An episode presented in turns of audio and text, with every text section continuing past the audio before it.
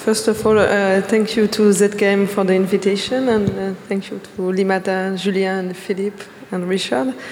Um, I say that um, it's um, when Richard and Julien came to Kër Thiossane in 2016 to invite us to join this uh, Digital Imaginaries project. It was very um, interesting for us. We do digital art since 2002 in Dakar, in our context uh, that he has presented, and I will come back on that. But it was really important to to um, to take the time to with a research approach to try to understand what is digital art in Africa and what creativity brings to digital art. Because uh, when we start in 2002, nobody understood, until 2010 12, nobody understood what is digital art in, uh, in Africa.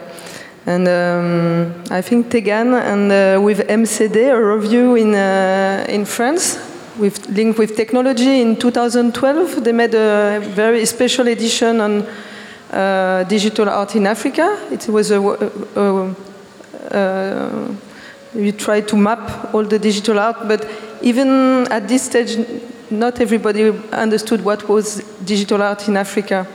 So to with you, all of you, to come on this project. Um, uh, not on a fashionable or, as you say, exotic uh, point of view, but to really try together to build this project, as Sename said, is very, was very important for us, because compared to um, when we have started, for a few years now, uh, is the opposite. We have a lot of uh, big companies coming in Africa, and everybody speak of uh, innovation. As I said before, there was this debate in the Dakar Biennale. Um, in Dakar, is the digital will kill the traditional art? What is it? And that's how we start. And now is uh, everybody speak about innovation, future, and I can say that VR is not very famous. There is just one startup, small startup in Dakar, but uh, it was very important for us to collaborate with Fak'ugesi to do workshop this time. So, but everybody, uh, the big companies come to visit our Fab Lab and try to understand, wants to open new Fab Lab, but for who, for what? So that's uh, how with uh, Oulimata we say, okay, it's time to use the first chapter in reaction to Felwine Sarr Afrotopia books, and with uh, Joseph Tomba, uh, Tonda dystopia view to to, to question the digital art.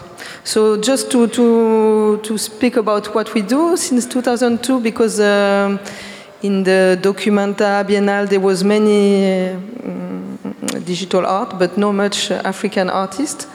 We, we um, even at the fine art school there was not a new media department. We, we thought it was time to propose to give access to artists in the Senegalese context to have access to these tools even if Dakar always has been a, place more in advance, we always, always had connections, uh, uh, schools. It's a very creative place also. You have Biennale, Biennale of Dance.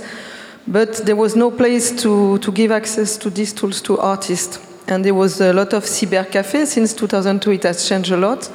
But people was most uh, consumers of internet and uh, so also we, we try to, so with Daniel Langlois Foundation in Montreal, we propose to open a space to give access to, to, to experiment. And, uh, but um, as soon as we start, we, we took the political uh, choice to, to be on uh, open source and sharing knowledge, so to work with low technology, not to do uh, digital art like in Europe, but we invite many digital artists from Europe to train to do. So everything takes time in Africa, in, in our context, because we don't have much support from the local institution.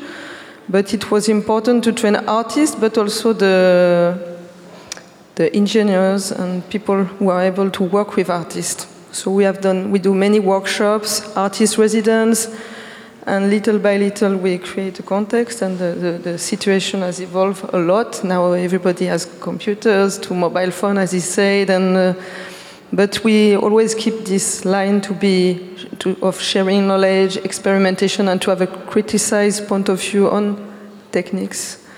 And uh, for us, so the collaboration with the North and all these hackers movement, we, we collaborate with Pixelache in Finland, with, uh, but also within Africa, with Fak'ugesi, we, um, with regional, because it's also very difficult to, it's easier to, to, to work with the North than within Africa.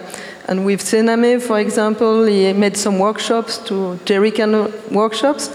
We invite people from his team to come to Kër Thiossane to train, and we continue to do these workshops. We receive a volunteer. We started our Fab Lab through the experience of WoeLab with one volunteer who came one year in Kër Thiossane. So it's very important to, to connect.